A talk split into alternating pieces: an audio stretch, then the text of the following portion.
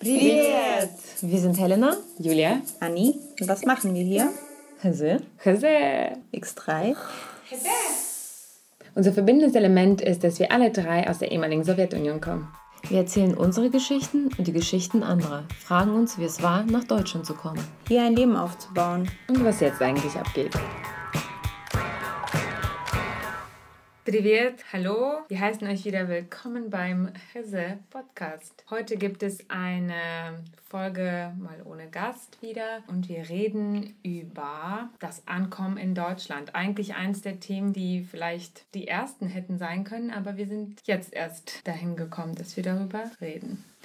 Das Ankommen in Deutschland, ich glaube, es ist so ein bisschen schwierig, da die Zeitepisode festzusetzen. Ich würde sagen, es beläuft sich bei mir auf jeden Fall so auf die ersten paar Monate vielleicht das erste Jahr oder so. Aber ich glaube, so besonders interessieren würde mich, wenn wir jetzt darüber reden, wie wirklich die ersten Eindrücke waren. Vielleicht wirklich der ersten drei bis vier Monate. Und dann können wir gucken, wie weit wir kommen. Was sagt ihr? Guter Plan. Machen wir so, ja. Okay. Ich glaube, das sind ja auch die intensivsten wahrscheinlich, die Erinnerungen. Ich weiß, die ersten Sag, Eindrücke. sag mal, sag mal, wenn du schon von den intensiven Erinnerungen sprichst. Das Witzige ist ja auch, dass Anni und ich im selben Jahr und im selben Monat gekommen sind. Das war 97 und Ende Mai, richtig? Ja, ich wollte sagen, bestimmt auch an dem gleichen Tag. Nee, ich glaube, das war nur ein Tag Unterschied. Wann wart ihr? 27. oder sowas? Oder 28. Ja, und bei uns es war irgendwie 30. Also Ah, es ist ja, wirklich okay. so ein paar Tage Unterschied. Das ist wirklich sehr, sehr lustig. Ja, ich weiß gar nicht, wo ich anfangen soll. es war alles sehr anders. Und wir sind mit, glaube ich, vier Taschen oder so nach Deutschland gekommen und sonst gar nichts. Wir haben ja komplett in unseren Haushalt und alles aufgelöst. Wir haben sogar ein paar Sachen dort gelassen, die wir dann irgendwie acht Jahre später erst wieder abgeholt haben. Wirklich. Mhm. Also mein Vater zum Beispiel hat Fotoalben viel später abgeholt, weil die zu schwer waren, um die mitzunehmen. Und genau solche Sachen. Leider mussten wir unsere Bibliothek, wir hatten eine sehr, sehr schöne russische Sammlung an Klassikern und die mussten wir tatsächlich auch auflösen. Dem traue ich heute ein bisschen nach, weil ich damals zu jung war und jetzt könnte ich das tatsächlich mir antun und muss jetzt kaufen. Aber die Eindrücke in Deutschland. Ja. Ich frage dich extra, weil wir haben, wir haben hier so einen Terminus, also Helenas Erinnerungen in Kawitschkach in Anführungsstrichen. Also weil Helenas Erinnerungen sind meistens sehr vage bis hin zu ganz verschwommen. Ja, ich musste tatsächlich auch mit meinen Eltern darüber sprechen und ein paar Erinnerungen wieder aufleben lassen. Ich habe leider noch nicht herausgefunden, woran es liegt, dass ein paar Erinnerungen fehlen. Es gibt eine Theorie, dass einfach zu viele Eindrücke waren und irgendwie die Festplatte überschrieben wurde und deswegen einfach einiges verloren gegangen ist. Und ja, also wir kamen tatsächlich 97 nach Deutschland und Bramsche war tatsächlich unser erster Ort, wo wir in so eine ehemalige Kaserne gekommen sind. Eine riesige Halle mit mehreren hundert Betten, mit sehr vielen Menschen. Bundesland? Bramsche ist Niedersachsen. Und wir mussten tatsächlich gleich am nächsten Tag den Deutschtest machen, den Deutschtest absolvieren, weil das hat nämlich entschieden, ob man bleiben durfte oder man wurde zurückgeschickt. Und Ja, damals waren sie noch in Deutschland. Später wurde das ja hinverlagert in die Herkunftsländer. Also jetzt passiert das Ganze ja in Kasachstan bzw. in Russland etc. Ja, und das wusste ich zum Beispiel auch nicht. Das haben meine Eltern jetzt im Nachhinein erst erzählt. Wir hatten wirklich, wirklich sehr, sehr viel Glück, weil wir einen sehr bürokratischen deutschen Sachbearbeiter hatten, der unbedingt eine Mittagspause machen wollte. Und wir waren kurz vor zwölf dran. Und sein Mitarbeiter meinte so, hier, gleich gibt's Mittag, ne? Nicht vergessen. Und er wollte unbedingt pünktlich raus. Und er hat uns genau drei Fragen gestellt. Kannst du dich noch erinnern? Die erste Frage war, der hat meine Oma gefragt, wie viele Kinder sie hat. Und das hat sie zum Glück verstanden. Und hat gesagt, zwei. Und das war's schon. Und dann wurden uns noch ein, zwei Fragen gestellt. Daran kann ich mich erinnern, dass ich irgendwas antworten musste. Das habe ich alles auswendig gelernt. äh, In Kasachstan schon. Genau, und dann war es eigentlich schon. Er meinte dann nur so, ja, Deutsch ist nicht ganz perfekt, aber kriegen Sie schon hin, ne? Und dann hat er einfach nur die ganzen Formulare ausgefüllt, zack, zack. Wollte einfach Mittag machen, so. Weil es gab nämlich eine andere Bearbeiterin, das war ein richtiges Biest und die hat sogar, zum Beispiel gab es so ältere Leute, die nur Plattdeutsch gesprochen haben, die konnten nicht mal richtig Russisch. Halt, das wird, wurde doch dann später verlangt, dass die Leute Dialekt sprechen. Voll. Und die haben denen zum Beispiel unterstellt, die würden kein Deutsch kennen, obwohl die nicht mal richtig Russisch konnten. Und das war wohl ein richtiges Biest. Also ich glaube, wenn wir die gehabt hätten, dann hätten wir zurückgemusst. Wirklich? Weil alle wirklich nicht so gut. Wir sind alle von Omas Seite deutschstämmig, aber meine Oma war sehr klein, als sie dann nach Russland gegangen sind und waren aus dem deutschen Dorf vertrieben. Deswegen ist das Deutsche quasi so ein bisschen verloren gegangen oder in Vergessenheit geraten. Deshalb war die deutsche Sprache bei uns und ja, dann halt der Umzug nach Kasachstan nicht mehr so präsent. Also sehr viele bürokratische Erinnerungen, aber kannst du dich auch selber an diesen Test erinnern? Ganz, ganz vage. Ich weiß auch nicht mal die Frage tatsächlich. Also ich war zwölf, als ich nach Deutschland gekommen bin. Beziehungsweise ich bin zwölf geworden. Das war ja zwei Monate später. Ich kann mich an das Gefühl erinnern, ich hatte sehr viel Angst. Also wovor, an die, wovor, weißt du noch wovor, was der Angst gemacht hat? Ich glaube, das war einfach die Angst vor Unbekannten vielleicht. Aber ansonsten wüsste ich jetzt nicht, was, was es sein könnte. Und meine Eltern haben auch tatsächlich gesagt, mein Vater hat gesagt, die ganze Zeit, also diese Ankunftszeit hat ja ungefähr so ein halbes Jahr gedauert, weil wir waren dann nur eine Woche in Bramsch und dann sind wir schon, ach so, dann wurden alle versammelt und dann wurde gefragt, wo jemand hin will. Mhm. Wo wollen die weiter versetzt? Also in welchen Teil Deutschlands wollen Ach, wie, so in so einer Gruppe? In so einer Gruppe, genau. Du konntest quasi tatsächlich dir was wünschen, wo du hin willst, weil manche hatten ja schon natürlich Verwandte hier und wenn du jetzt zu deinen Verwandten willst, konntest du dahin gebracht werden. Und wir wollten zu unseren Verwandten, aber da gab es keinen Platz mehr. Genau, und wir wurden dann einfach zugewiesen. Und die haben dann gesagt, ja, da gibt es einen ganz tollen Verwalter, der erledigt auch alles für euch und so. Und dann wurden wir einfach nach Sachsen geschickt nach Spechtshausen. Das ist in der Nähe von Freital, in der Nähe von Tarant, in der Nähe von Dresden. also so bei Dresden ist das ungefähr. Ja. Und da bin ich tatsächlich dann zur Schule gegangen und so. Und Wie lange wart ihr da? Wo jetzt? Am zweiten Übergangs. Im zweiten Übergangsladen. Ich glaube auch einen Monat oder so. Also die Ankunft war nur eine Woche und dann einen Monat und dann schon länger tatsächlich. Und was ging da? Da gingst du schon richtig zur Schule, zu einer richtigen deutschen Na, es dauerte tatsächlich nicht lange. Also man wurde dann, also nicht direkt in die Klasse, hat man war dann quasi Zuhörer und parallel hat man dann die Sprache gelernt in der Schule. Dann gab es diese ED, die Russlanddeutschen und Sprachkurs besucht und nebenbei halt dann wirklich in die Klasse gegangen und schon mal sich quasi so ein bisschen mhm. daran gewöhnt, wie es ist. Ja, Mäuschen spielen, genau. Und wie war das? Hattest du Kommunikation mit den Einheimischen? mit den Einheimischen? Ja, ich muss sagen, in Sachsen ist es ja ein bisschen schwierig. Damals auch schon? Ja, ja, ja. Damals war es wirklich. Also mein Bruder hatte ein bisschen mehr zu kämpfen als Junge als ich. Ich kam eigentlich ganz gut zurecht, bis auf ein, zwei Sachen, weil ich im Deutsch die Diktate besser geschrieben habe als die Deutschen. Damals schon, mhm. in den ersten drei Monaten? Nee, das war schon so ein Jahr später, wo man die Sprache schon gelernt hat. Aber wo wart wart ihr da immer noch? In, in mhm. Sachsen? Mhm. mhm. So lange seid ihr da geblieben? Wir sind zwei Jahre da geblieben, tatsächlich. Im Heim auch? Mhm. Hm, interessant.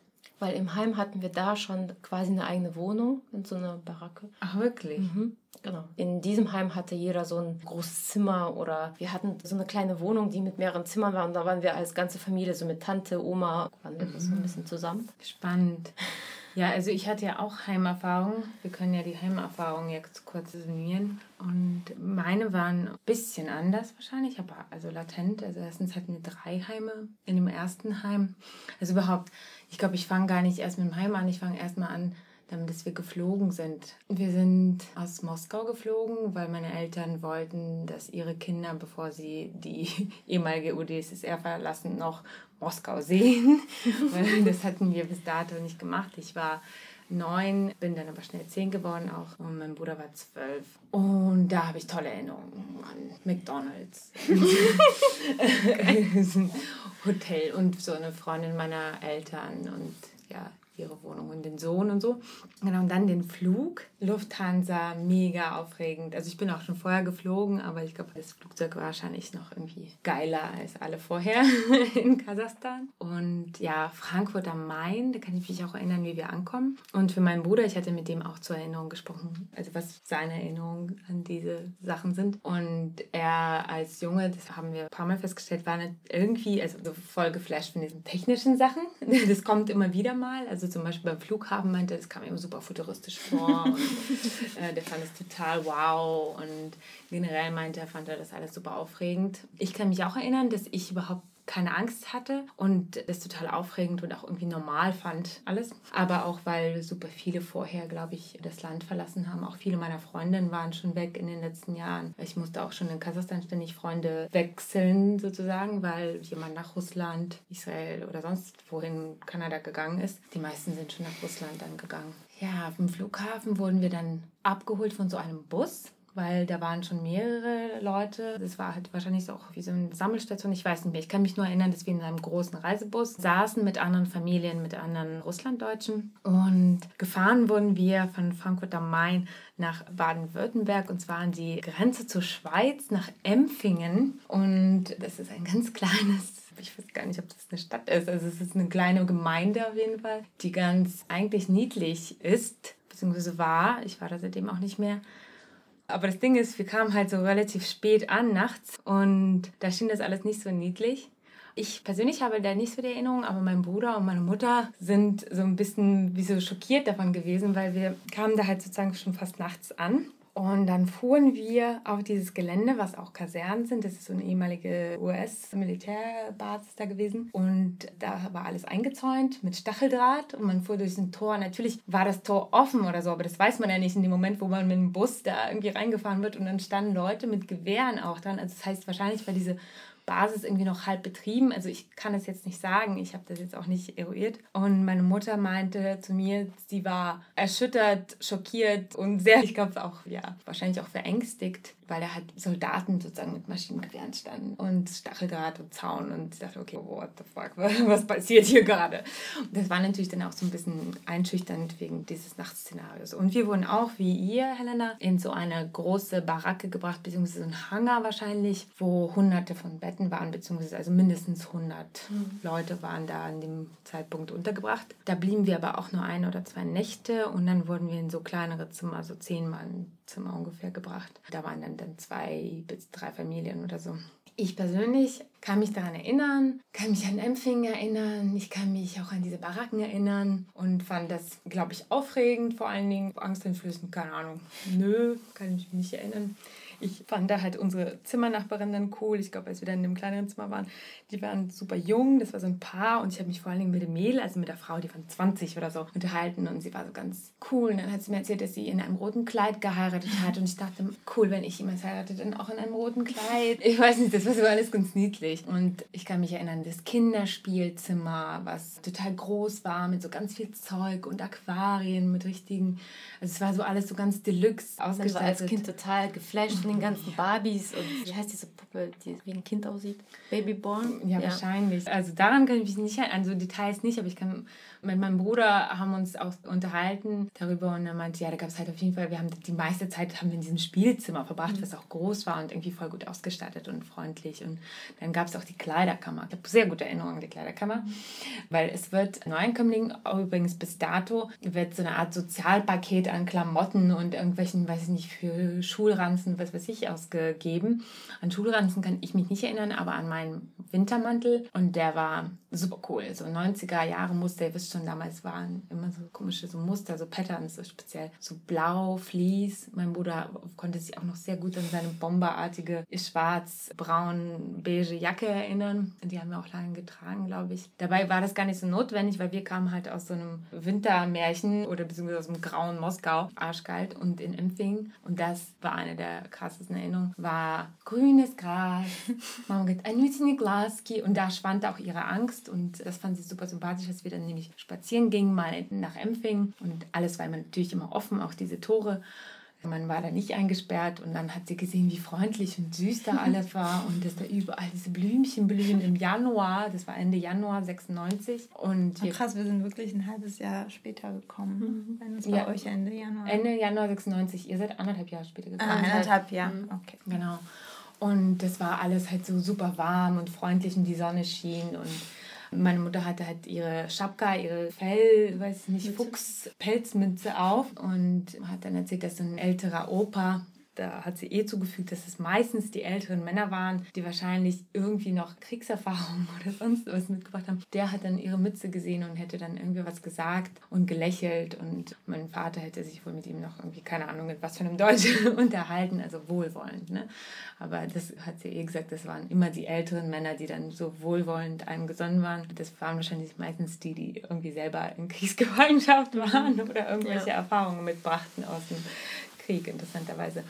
Genau, ansonsten kann ich mich erinnern an die Kantine, die natürlich sehr spannend war, dieses neuartige Essen. Vollkornbrot. Noch nie gesehen. Wir waren ja nur an dieses weiße Brot gewohnt. Stimmt, stimmt. Also ich kann mich gar nicht Aber in Russland gab es doch immer schwarzes Brot. Ja, also dieses, wir hatten immer auf jeden Fall dieses Bradinsky, also wir hätten mhm, dieses so Kümmelbrot und sowas, ne? Also ja, das auch, aber es gab ja auch dieses Schwarzbrot Brot, also dieses Massive, was so wie eigentlich wie so, so ein kleines, ja, genau, wie, wie so ein, Leib, genau, mhm. aber gefühlt ja. fünf Kilo gewogen hat. Genau, das so Beredinsky ist halt dieses halbrunde und dieses andere, das ist auch so ein estnisches, ne? Die gibt es ja. so, so diese Kümmelbrote, ja. Ich kannte, ich kannte das auch. Natürlich hat man viel Baton. Also ich kann mich nur an Baton erinnern. Baton oder Kirpic. Diese äh, Brote, die du zusammen machen kannst und die wieder dann so aufgehen.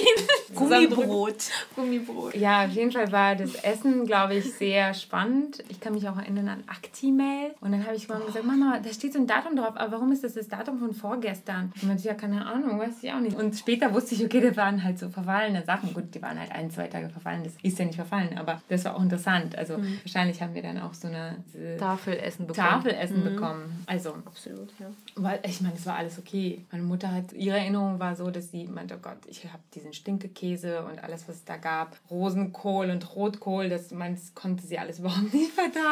Und, genau, aber am Anfang konnten wir ja gar nicht selbst kochen ne, in diesen Lagern. Also in diesem waren wir, wie gesagt, in diesen Zimmern und das Essen wurde uns serviert und da waren wir ungefähr zehn Tage. Und ich kann mich auch an diesen Termin erinnern. Es war mindestens ein Termin, bei dem wir Kinder auch dabei waren. Und das war auf jeden Fall dieser Sprachtest. Und ich weiß nicht, ob es derselbe Termin war oder wahrscheinlich ein anderer. Und ich kann mich erinnern an diesen Zuordnungs, ne, diesen, in welches Bundesland gehen sie. Und wir wollten nach Bayern, wo alle unsere Verwandten waren. Wo alle unsere Verwandten, auch die nach uns kamen, hinkamen. Alle kamen dahin, eigentlich alle, bis auf uns.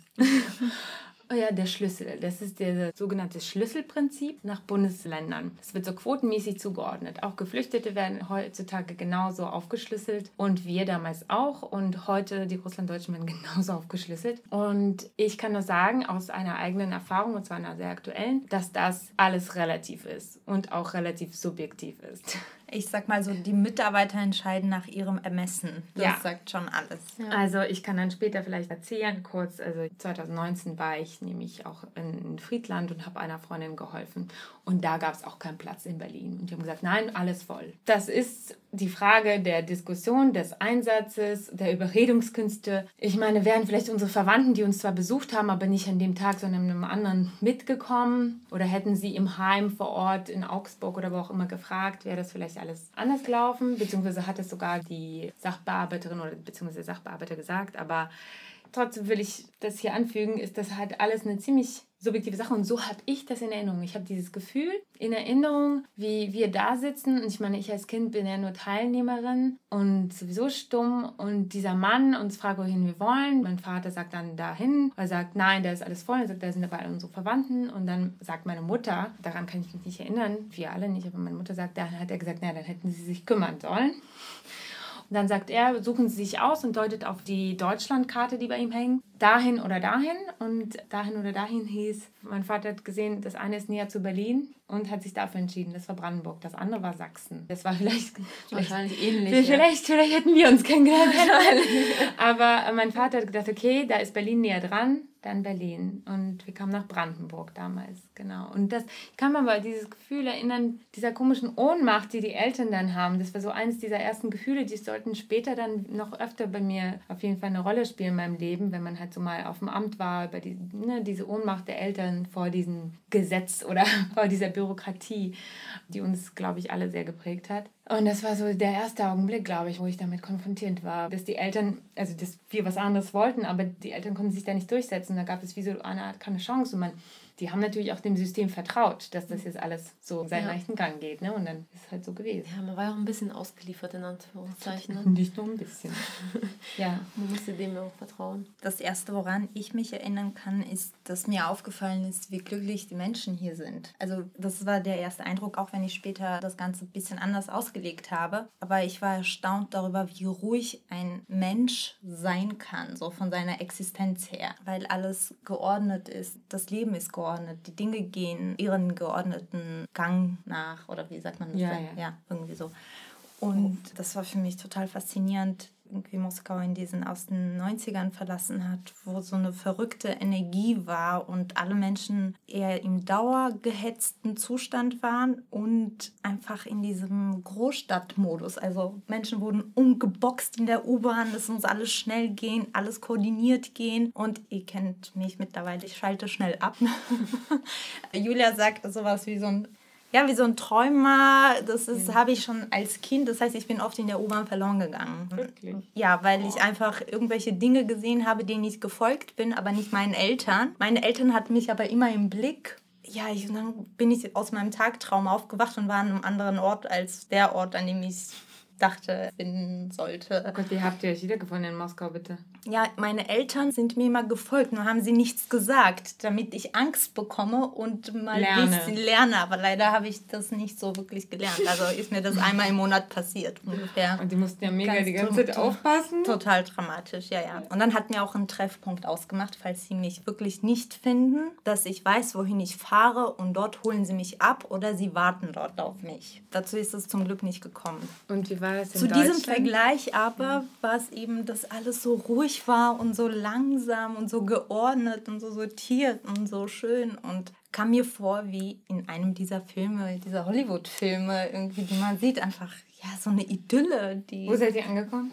In Wiesbaden. Ich habe eine ganz andere Einwanderungsgeschichte, auf die ich jetzt hier nicht näher eingehen will, aber ja, direkt in Wiesbaden und außerhalb dieser ganzen Lagergeschichten auf jeden Fall. Deshalb kann ich ja nicht so viel mitreden. Aber später, als ich mitbekommen habe, dass es so solche Strukturen gibt wie eben Lager, das war für mich ein Awakening, weil für mich so ein Umgang so faschistisch vorkam. Also jetzt nicht extrem wirken, aber ich fand es ganz schlimm, dass Menschen gehortet werden und in Kategorien eingeteilt werden und einsortiert werden, weggeschickt werden. Ich habe das selbst nicht miterlebt, irgendwie von außen beobachtet und dachte, oh mein Gott, Menschen werden wie Dinge behandelt. Aber auf der anderen Seite ist es natürlich eine gute Möglichkeit einzuwandern. Das sind eben diese Wege. Also ich war also, schockiert, als ich wusste, dass es so etwas gibt. Mein Vater sagte, dass für ihn diese Zeit ein bisschen wie Urlaub war weil er meinte, eigentlich gibt es keine bessere Möglichkeit, in ein Land zu kommen, wie wir es hatten. Wir hatten auch außerdem wirklich irgendwie immer Glück gehabt. Aber bei der letzten Station hatten wir einen Sachbearbeiter, der einfach alles für uns erledigt hat. Ja, der hat uns bei der Krankenkasse angemeldet, der hat uns beim Arbeitsamt angemeldet. Also meine Eltern mussten im Prinzip nur noch unterschreiben oh, wow. und wir hatten super viel Hilfe gehabt. Und in Sachsen? In Sachsen, ja, genau. Doch super, also wirklich, da war ein Hausmeister, der konnte ein bisschen Russisch und sobald meine Eltern irgendeinen Brief bekommen haben, sind die immer zu ihm und er sagte, was sie tun müssen. Dann haben die unterschrieben oder mussten irgendwo hinfahren. Der ist immer mit uns hin und der her. Der Hausmeister? Ja, der Hausmeister. Der war für dieses Heim zuständig und hat wirklich die ganze Verwaltung gemacht für alle Leute. Okay, das war der Verwalter dann wahrscheinlich, oder? Naja, die haben immer Hausmeister. Meine Eltern sagen auch, Hausmeister haben die ihn immer genannt. Aber eigentlich war es der Verwalter, ja, schon, würde ich jetzt auch hier sagen. Ja, also. Also es ist Luxus pur und er meinte, wenn ich mir jetzt vorstelle, wenn ich jetzt einfach so nach Deutschland komme, ohne Sprachkenntnisse, dann bist du verloren. Also, ja, also eine bessere Stütze hätten wir eigentlich gar nicht gehabt, in Deutschland anzukommen. Also, Meine Eltern sind super dankbar. das hatten wir alles auf jeden Fall nicht. Bei uns war es eher so, die echten Hausmeister, die sogar teilweise Russisch konnten, haben per se kein Russisch gesprochen.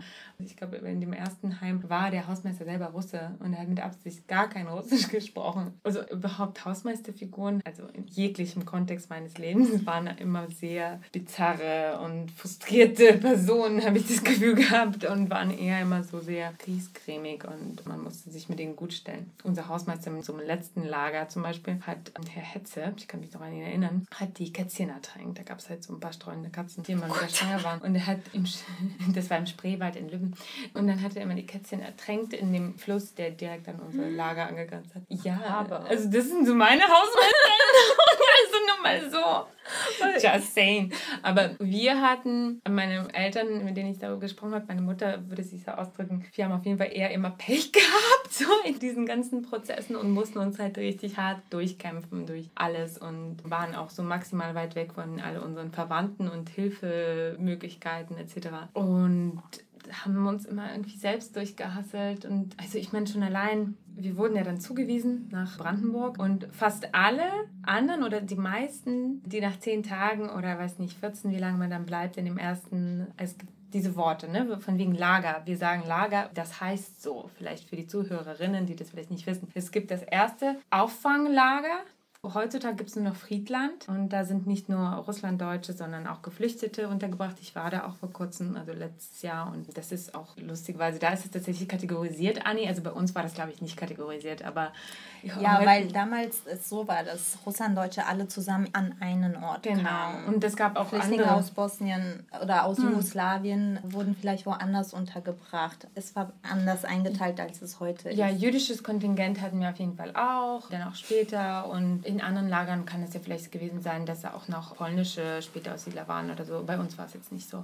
Ich glaube, in anderen Jahrzehnten oder in 2000ern gab es auch andere Mix-Varianten ja. sozusagen. Und dann gab es noch die afghanischen Flüchtlinge in den 90ern. Ich weiß nicht, ob sie zusammengebracht wurden. Das meine ich, dass sie mhm. eingeteilt waren. Also mhm. es hing eben davon ab, aus welchem Gebiet sie kamen und wie sie behandelt wurden. Diese Kategorisierung erfolgte dann eher bei dieser Landesvergabe, ne? weil da wollten alle in den Westen und jeder wollte nach Bayern oder Bavü oder was ist Niedersachsen oder irgendwo hin und niemand wollte in die ehemalige DDR. so, weil man wusste, es ist Mitte der 90er, hier ist es irgendwie vor kurzem erst auch alles chaotisch gewesen und sieht nicht gut aus, strukturell. Naja, wir mussten dahin. Und wie gesagt, alle anderen, die meisten wurden auch in so Busse, in so Reisebusse gesetzt ne, und so in Sammeltransporten hingebracht in die nächsten Übergangslager, die sogenannten. Tja, aber anscheinend außer uns ist da niemand in dieses Lager nach Peitz, das ist in der Nähe von Cottbus in Brandenburg, hingekommen. Und die haben uns einfach so, ich vermute sogar, das war so eine Art schönes Wochenendeticket oder so, mit fünf oder sechs Umstiegen, was irgendwie über 20 Stunden gedauert hat, in die mhm. Hand gedrückt, also mit zwei Kleinkindern und haben noch uns so ein sehr viel älteres Ehepaar angehangen, so ein bisschen die in die Richtung Dresden mussten. Und die hatten aber so ungefähr zehn Koffer und Taschen. Wir hatten ja nur irgendwie drei, vier Taschen. Wir konnten unsere Sachen selber tragen. Das war so gepackt. Aber mhm. sie hatten zehn und waren ganz alt. Deren Gepäck ist unterwegs verloren gegangen. Da hat mein Vater sich darum gekümmert, hat irgendeinen Polizisten, Bahnhofspolizisten angesprochen und ihr Gepäck wurde dann auch Stunden später anscheinend gefunden. Egal. Aber also das waren halt so unsere Abenteuer. Und an diese Abenteuerreise kann ich mich auch sehr gut erinnern, mein Bruder auch. Ich kann mich aber auch erinnern, dass es anstrengend war für meine Eltern. Es ist meine Mutter, wenn meine Mutter davon erzählt, ist es so das war so anstrengend und es war alles schrecklich. Und sie hatte auf jeden Fall keine positiven Erinnerungen so an diese ganzen schwierigen Sachen. Wir Kinder fanden das, glaube ich, eher abenteuerlich, aber ich kann mich auch natürlich an das Gefühl meiner Eltern erinnern. Das Gefühl überträgt sich auch auf die Kinder und diese Anstrengung. Und wir haben dann noch in Dresden nachts übernachtet, weil die Verbindung dann vier Stunden gedauert hat. Einen Zug haben wir verpasst. Wir haben über einen Tag dahin gebraucht. Also mit Übernacht, also so vier Stunden pennen in irgendeiner Wärmekammer da in Dresden oder so. Krass also ne, zumutbare Geschichten oder nicht, ne? Also das war ja, okay. War aber tatsächlich so. bei uns auch. Mhm. Die haben uns einfach ein Ticket in die Hand gedrückt und tschüss, hier. Ja, weil es Osten ist wahrscheinlich. Mhm. Ich glaube, diese Westtransporte waren besser organisiert. Ich glaube wirklich, weil ich glaube, wir waren halt die ein bisschen ja, wobei wir sind ja da vom Ramschen nach Sachsen gekommen. Das war so weit weg nicht, ne? Wahrscheinlich in doch, Niedersachsen. Doch, von Niedersachsen nach Sachsen schon. Ja, ich weiß nicht, wie viel. Also bei uns war es halt von Schweiz, Grenze an der Schweiz, nach so diagonal Brandenburg, weiter, ja. polnische Grenze. Aber wir mussten auch genauso mit Regionalzügen und das hat halt eben wirklich, also gefühlt, man hätte eigentlich wirklich mit dem Bus fahren können. Wäre genauso gewesen meinte, kein Deutsch, nichts, Ja. einfach mit zwei Tickets und los. Und die Bahn war damals schon beschissen Mhm. und die Anschlüsse haben alle nicht geklappt. Etc. Natürlich nicht, Ja. ja. Abenteuer pur. Aber sind alle angekommen. Ja, sind alle angekommen, genau. Also dieses Ankommen, ja. Denkt ihr, dass es einen, wie so ein Trauma bei euch hinterlassen hat, diese ganze Lagergeschichte? Diese Situation so untergebracht zu werden und so klein zu sein, nicht zu wissen, wohin es geht, das Ungewisse. Hat es euch traumatisiert? Also insgesamt, ich war ja noch, noch in einem dritten Lager, dann im Spreewald in Lübben und da haben wir ganze drei Jahre verbracht mit einer Pause in neunmonatigen Pause in Bayern, wo wir auch in einer Art, also es war kein Lager, das war so eine Art Wohnheim. Es waren nur Akademiker da, das war ganz anders, aber darüber brauchen wir jetzt nicht reden. Aber also traumatisch, ich weiß nicht. Also es ist, natürlich schon, wenn du die ersten drei, über drei Jahre in solchen Institutionen, es sind ja keine Institutionen, es sind halt eher, also ich meine so ein Ort. Ein Ort prägt einen Menschen, wie unsere Heimorte, Orte, aus denen wir, weiß nicht, entstanden sind, in denen wir, in die wir reingeboren wurden, wie sie uns geprägt haben, ob es die Steppe, die Berge, die kosmopolite Stadt ist, in der Annie aufgewachsen ist, dann später in Moskau. Die prägen uns ja auch alle, die haben uns ja geprägt nachhaltig. Und dann sind auch drei Jahre diese verrückten, geflüchteten Strukturen, also weil das sind ja solche, das nennt sich Übergangslager, ne? nicht umsonst. Das ist eigentlich eher so ein Transformationsort. Und wenn man da doch eine relativ lange Zeit verbringt, es hinterlässt schon Spuren. Ich meine, ganz offensichtlich war es natürlich bei mir jetzt so, im dritten Lager, als wir da ankamen, das war dann ja circa nach drei Monaten oder zweieinhalb oder so, da ging ich auch in die deutsche Schule sofort direkt. Wollte eine Klasse und ich habe niemanden nach Hause eingeladen, also abgesehen davon, dass ich jetzt, glaube ich, nicht so von Freunden überrannt wurde da, hätte ich mich auch geschämt dafür, Leute nach Hause einzuladen. Wir hatten halt ein Zimmer, das war gar nicht so klein. Ich meine, da würden sie jetzt wahrscheinlich kleine Familien in Berlin davon träumen, dass ihr Zimmer so groß ist. Loft. Nein. Wir haben halt das mit unseren Etagenbetten getrennt und wir haben das so, die Etagenbetten umgeschoben und die Schränke und haben so ein bisschen wie so eine Eltern-Kind-Trennung. Aber stellt euch mal vor, ihr lebt in einem Raum mit euren Kindern drei Jahre lang. Also, und, Und da das ist halt alles drin. Also wenn es hochkommt, sind es dann so 20 Quadratmeter. So. Bei uns war es ein bisschen größer tatsächlich. Also dieser letzte, es gibt auf jeden Fall ein Foto. Mein Bruder ist da irgendwann hingekehrt und hat ein Foto durchs Fenster gemacht, weil es zu war. Ich finde es raus, das posten wir. Das posten, das müssen wir Ja. sowieso posten. Ein paar Ankunftsbilder haben wir bestimmt, oder? Ja, ja, wir haben auch, wir haben auf jeden Fall ein paar Bilder. Also traumatisch ist ja eh alles. Also es gibt ja auch positive Traumata und sonst was. Also, Nein, ich meine explizit diese Behausung und Also- diese Art des Umgangs mit Menschen. Auch wenn es eine, erstmal ist es die aufnehmende Gesellschaft, die Menschlichkeit zeigt und so. Aber dann gibt es diese Art der Behausung und des Umganges mit Menschen, die ich wirklich im höchsten Maße bedenklich finde. Und ich finde, dass dieses System komplett geändert werden muss. Meine Frage zielt genau darauf ab, wie traumatisch ist diese oder traumatisierend ist diese Art des Umganges mit Menschen, die ihren Wohnort verlassen haben und an einen anderen gehen. Also kann man diese Wege nicht abkürzen und es diesen Menschen erleichtern, die Ankunft. Ja, theoretisch sollte das ja alles auch schneller passieren, ne? Und man soll schnell eine eigene Wohnung finden und so weiter. Das Problem ist gar nicht diese Örtlichkeit, die ja eigentlich nur übergangsmäßig gedacht ist. Das Problem sind die anderen Strukturen, ne? über die wir auch gesprochen haben jetzt schon. Das sind diese behördlichen Strukturen und institutionellen Strukturen, die sehr willkürlich sind und restriktiert und keine Ahnung, auf in, in, welchem, Undurchsichtig. in welchem deutschen Reich sie entstanden sind, ehrlich gesagt. Weil da gibt es zum Beispiel diese Strukturen, dass irgendwann sie dich dazu, wenn du von selbst nicht irgendwie suchst, ermuntern wollen, Wohnungen anzunehmen. Ne? Also du kommst in dem Land an, lernst irgendwie erst die Sprache etc. etc. Und dann werden die Wohnungen irgendwann vorgeschlagen und du musst, dann gibt es eine Pflicht, spätestens die dritte musst du dann nehmen. Also so war das 96 zumindest, oder nicht 96, das war dann dann 99 oder so. Also in den 90ern gab es dann halt so Pflichten. Ich glaube, meine Eltern haben sich, genau, das sind so Wohnungen gewesen, auch in Brandenburg irgendwo, in der Gegend, aber im Umkreis von, weiß ich nicht, 50 Kilometern oder so. Und die haben auch ein Haus angeboten bekommen sogar, aber es war halt auf dem Dorf. Und also heute wissen wir, das ist so der Neonazi-Dorf, das halbe. Und das sind da, wo jedes Jahr Neonazis hinpilgern in Massen, weil da die letzte große Schlacht war und da ganz viele deutsche Soldaten hingekommen sind. Und meine Mutter, mein Vater war so, ach ja, das ist noch ein schönes Haus und so. Meine Mutter okay, ich ziehe auf keinen Fall auf ein Dorf. Auf keinen Fall. In meinem Leben habe ich nicht auf ein Dorf gewohnt. Das ist nichts gegen Dörfer, ne? Aber es war halt einfach. Meine Mutter Aber schon nicht, was gegen Nazi-Dörfer.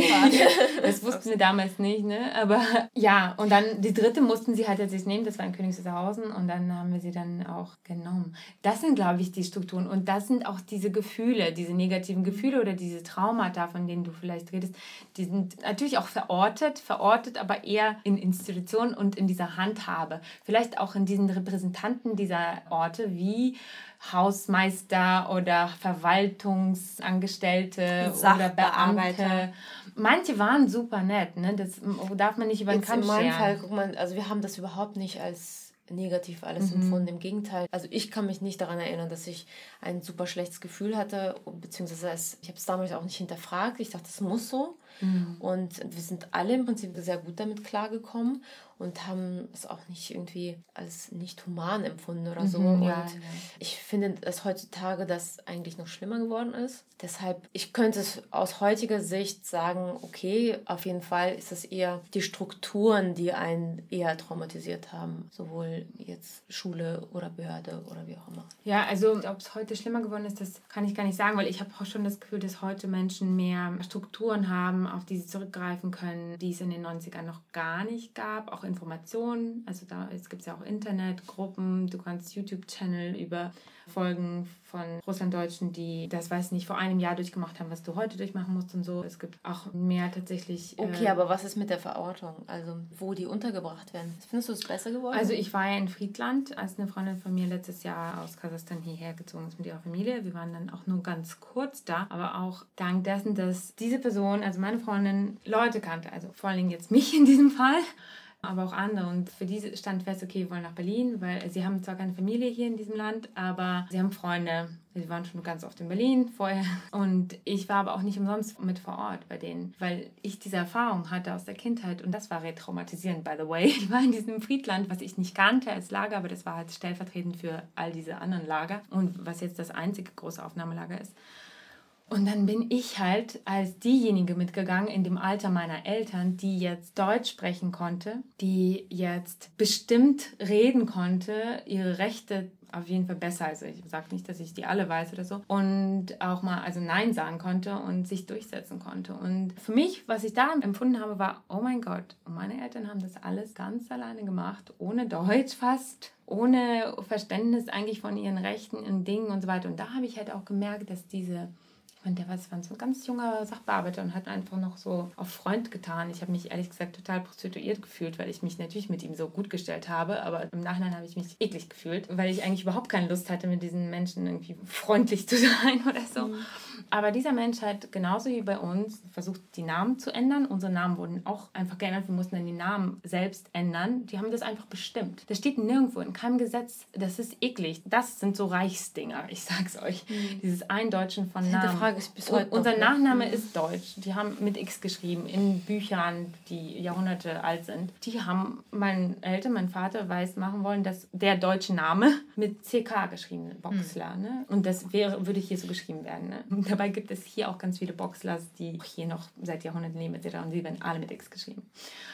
Und wir haben das halt später mit Geld und so weiter wieder in einem anderen Heim umändern lassen. In, also in, mein Name wurde auch anders geschrieben. Julia, also nicht wie Julia mit IA, sondern I-J-A. Also so transliteriert. Also mhm. so, dass man das auch irgendwie noch, keine Ahnung. Also Eugen haben sie gefragt, also mein Bruder heißt Evgeni. Und der hat mit zwölf dann entschieden, dass er das übersetzt haben will ins Eugen. Und er hat es auch so gelassen. Und ich habe ihn gefragt, wie er sich angefühlt hat. Er meinte, damals habe ich nichts gefühlt, es war neutral. Ich dachte mir, ja, das wird schon so mhm. sein, wenn es hier so ist. Und er hat dazu auch kein schlechtes Gefühl oder so. Er sieht es immer noch neutral. Er wäre vielleicht ein anderer Evgeni gewesen oder so. Aber so ist er halt Eugen geworden. Später war er eh Eugene.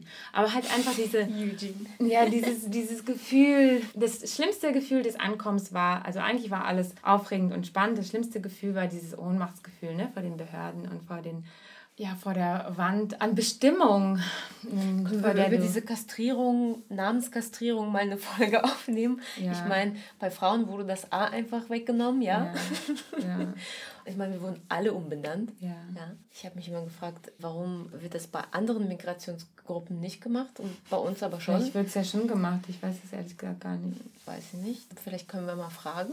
Ja, vielleicht ja, weil wir als im Ausland geborene Deutsche gelten und da wird vielleicht dieses komische Aber warum werde ich, also ich hieß eigentlich ursprünglich Elena mhm. und im Russisch, also im kasachischen, kasachstanischen Pass stand Elena mhm. und ein Elena ist genauso hier in Deutschland vertreten ja. oder eine Lena, also ich wurde ja. natürlich auch Elena genannt und ich habe irgendwann mal auch darüber nachgedacht, das zu ändern, aber irgendwann mal hat sich bei mir dieses Helena-Gefühl einfach eingestellt. Ich war für alle anderen Helden und dachte, es ist zu spät, jetzt irgendwie zu ändern. Oh, ich war mit meiner Freundin, also vor einem Jahr, ich sag euch, das war das krasseste Gefühl, also da als so mündiger richtiger Bürger da zu sein und für jemanden einzustehen. Und die haben auch zum Beispiel gesagt, Berlin ist zu, nö, nö, nö, da ist alles dicht und so. Und dann habe ich halt ich habe mich mit den Typen wie so ein bisschen prostituiert, ich im übertragenen Sinne, habe mich halt einfach mit ihm unterhalten viel und irgendwas und er wollte auch irgendwie cool rüberkommen und so und keine Ahnung und dann, ach, das war irgendwie alles so ein das war so witzig, weil da war auch diese LMDR-Zeitschrift da in dem Heim und da war gerade ein Interview mit mir drin in dieser Ausgabe. Wirklich? Ja. und so. Und dann fand er das irgendwie alles, glaube ich, interessant und so. Und das war wirklich total verrückt. Und das hat dann auch alles noch reingespielt. Und dann war auf einmal für uns Berlin offen. Und dann meinte, ach, heute ist dann, warten wir noch bis morgen. Eigentlich wollte irgendwie, mussten die dann heute Abend fahren. Und jetzt, gut, wir warten noch bis morgen. Und dann war Berlin, huhu, offen. Ganz kurz eine Lücke und da habe ich euch schnell eingetragen. Ist doch Bullshit. Also das war nicht so. Das war vollkommen gaga. Ich sag's euch. Und dann muss ich mich mit ihm noch unterhalten und dann ach, hat er mir von diesen, von irgendwelchen, ich will es gar nicht detailliert. Magst du mal für die Zuschauer die LMDR-Zeitschrift nicht kennen, kurz erklären? Was Achso, Volk auf dem Weg. Volk auf dem Weg ist die Verbandszeitschrift des Verbandes der Russlanddeutschen, beziehungsweise der Landsmannschaft der Russlanddeutschen, wie es jetzt noch heißt. Und ich glaube, sie haben eine Kooperation mit der Deutschen Allgemeinen kleinen Zeitung in Kasachstan, bei der ich auch mal Redakteurin war vor Jahren. Und als ich meinen Film zu Kasachstan herausgebracht habe und in Kasachstan gezeigt habe, haben sie mit mir ein Interview geführt und das hat wiederum diese Zeitschrift in Kooperation mit der DATS auch abgedruckt. Und das hat super zufällig, also weil das eigentlich war dieses Interview schon ein Jahr alt oder so. Also super Zufall, dass es genau diese Ausgabe da war. Oh Gott, und ihr wisst gar nicht, okay, eigentlich reicht diese Folge nicht. Da läuft auch so ein Video, so ein Willkommensvideo von Seehofer. Und oh Seehofer Gott. begrüßt die Deutschen. Und dass man sich in Deutschland ja integrieren muss in so Vereine und sowas. Und ich denke mir, oh mein Gott, das ist vollkommen alienating. Also da steht dieser Typ und erzählt irgendwas von Vereinsstrukturen. Vereinsstrukturen sind die exklusivsten Strukturen ever. Da kommt kein Russlanddeutscher rein, glaube ich so. Außer das ist halt so ein Russlanddeutscher Verein. Die gibt es ja zum Glück jetzt auch. Aber ich meine, in den 90ern war das utopisch. Ja, gibt's utopisch. Nicht. Also unsere Gefühle, ich glaube, wir, also ich glaube, diese Folge reicht überhaupt nicht. Ich glaube, also, wir müssen Teil 2 machen. genau. Ich glaube, die ganzen Notizen, die ich mir gemacht habe, da ist irgendwie nur ein Bruchteil davon rausgekommen. Was ich vielleicht noch dazu fügen will, also dieses Gefühl, was mein Bruder zum Beispiel gesagt hat, was für ihn vielleicht mit am lehrreichsten, also nicht das Wort traumatisch oder so zu benutzen war, war natürlich, dass sehr viele verschiedenartige Menschen da zusammengewürfelt in so einem Heim zusammenkommen, ne? mit denen man sonst vielleicht niemals im Leben was zu tun gehabt hätte. Ne? Mhm. Und das hat natürlich so latent klassistische Elemente auch, wenn man darüber redet oder so. Und mein Bruder hat dann zum Beispiel so eine Situation geschildert, wir hatten halt so ein Sozialteam, das war so ein Ehepaar, die waren, ich glaube auch von der Caritas, waren christlich, die waren super. Die haben mit den Kindern halt so Nachhilfe gemacht mit uns in Lübben und Frau Riesland. Ich liebe sie immer noch. Vielleicht sollte ich ihre Adresse versuchen rauszufinden, ihren Brief schreiben. Eine Zeit lang haben wir noch Briefe geschrieben, nachdem wir da ausgezogen waren. Und, da und Herr Giesland, der war mit den Jungs wahrscheinlich eher beschäftigt. Wir haben sie geliebt, so. Ich habe auch Lernen geliebt und so weiter. Wir haben ganz viel Zeit verbracht und wir hatten, glaube ich, eine sehr innige Beziehung mit Frau Riesland. Mein Bruder halt mit Herrn Riesland und er mochte den auch. Und immer wenn er halt von diesem Gelände fuhr, ab und zu standen da halt so die so halbstarken Jugendlichen, sage ich mal, mit denen mein Bruder sich auch nicht so wohl gefühlt hat. Ich meine, der war zwölf oder dreizehn damals und die ein bisschen älteren, die damals waren, die waren halt so so rowdy-mäßig, ne? Mit denen konnte er sich jetzt, also mit diesen Rollen konnte er sich aber nicht abfinden. Ich meine, da wurden auch Drogen genommen und irgendwas. Wir hatten halt wirklich ziemlich viel Trash auch so am Laufen. Und die haben zum Beispiel ihm mit Absicht den Weg versperrt und sowas. Mein Bruder meinte, es hat ihm so leid getan und wehgetan, wenn man diese Menschen, die tun hier in ihrer Freizeit was für uns und helfen uns und dann sind sie so undankbar. Und so diese Dankbarkeit, ne, was du auch gesagt hattest, Helena. Also ich meine, das hatte man trotzdem. Ich glaube, besonders mein Vater hatte das Gefühl, weil er, glaube ich, um jeden Preis eh aus Kasachstan wollte. Es war ihm, glaube ich, egal in welches Land und er war dankbar dafür, dass es halt diese Strukturen gab. Ne? Ich glaube, für meine Mutter war das alles eher traumatischer, weil sie, weil sie halt auch nicht die Deutsche war und weil sie dann ja, ja, seitenlange Briefe geschrieben hat an ihre Familie. Briefe haben wir alle geschrieben, so an Familie, Oma, Opa, Schülerinnen. Die sind aber alle nicht angekommen, glaube ich. Also nur so 5% oder so. Hat wahrscheinlich der KGB gelesen und sich gedacht, haha, kannst du ausgehen. Und verbrannt oder so. Ich weiß nicht, vielleicht sind sie irgendwo. Nicht wichtig. Oder Geld wurde rausgenommen, der Rest weggeschmissen. Nicht systemrelevant. Ja.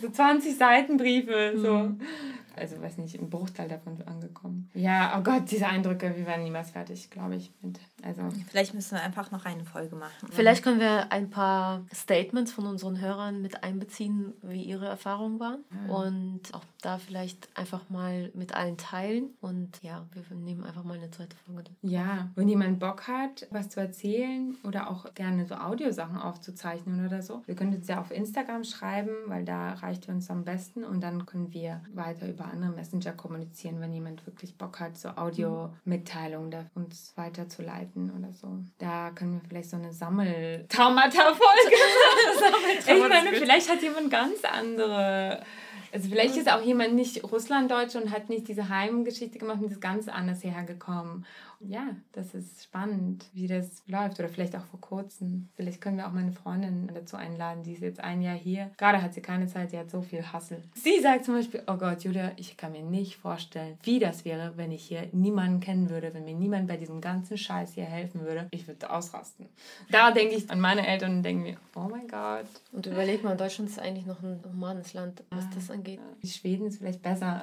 ich weiß es nicht. Ja, Schweden aber ist in allem besser. Okay, der Vergleich den Vergleich ziehen wir nicht. Ja. Ich glaube, Deutschland hat mit die strengsten Bestimmungen, was das Aufenthaltsrecht angeht in der Europäischen Union. Okay, ich meine nicht die Aufenthaltsbestimmung, sondern wie man sozial hier abgesichert mhm. wird. Ja, das stimmt. Das also, kann sein. Aber ja, da gibt es auch. Da also, wenn du nach Italien willst, kommst du da hin und dann musst es du Es gab auch die Wohnungsmafia, so. ne? Unsere erste Wohnung, die letzte Wohnung, die wir nehmen mussten, die hat horrend viel gekostet. Und die haben gesagt, ist ihnen doch egal, das zahlt doch das Sozialamt. So, mhm. aber dann haben meine Eltern sofort gearbeitet, weil mhm. sie keinen Bock auf Sozialamt hatten. Ja. Und haben irgendwelche Jobs gemacht. Und dann mussten wir diese vollkommen verrückt teure Ghetto-Wohnung. Ghetto darf man nicht sagen, Entschuldigung. Aber es war halt so platte Siedlung. Ewig zahlen. Ja. Warum darf man nicht Ghetto sagen? Äh, na, weil das schon ein Begriff ist, der mit der Ghettoisierung der jüdischen Bevölkerung in Zusammenhang gebracht wird, vor allen Dingen. Das ist, also ich meine, dieses ganze Rapper-Ghetto-Naming und sowas, das ist halt alles Bullshit. Ich glaube, und ich meine auch diese Plattenbausiedlungen waren natürlich keine Ghettos. Andere Leute verbinden halt wirklich traumatische Erinnerungen mit diesem Begriff. Hm. Nicht nur Erinnerungen, ja. Alright. Lebenserfahrung. Okay. Auf in die nächste Runde mit diesem Thema. Wir sind ja. lange nicht fertig geworden. Ich gedacht, eigentlich ist das Thema gar nicht ausgeschöpft. Nee, wir müssen uns das nächste Mal auch konzentrieren auf irgendwelche anderen Sachen. Aber ja, wir, wir machen uns Gedanken. Bleibt dran, bleibt mit uns, schreibt uns. Teil 2 kommt. Bis ciao, bald. Ciao. ciao. Danke fürs Zuhören. Ciao. Last but not least wollen wir darauf hinweisen, dass die Idee dieses Podcasts unterstützt wird. Dafür danken wir der LMDR Nordrhein-Westfalen für ihre finanzielle Unterstützung und freuen uns riesig über die Förderung des Ministeriums für Kultur und Wissenschaft NRW.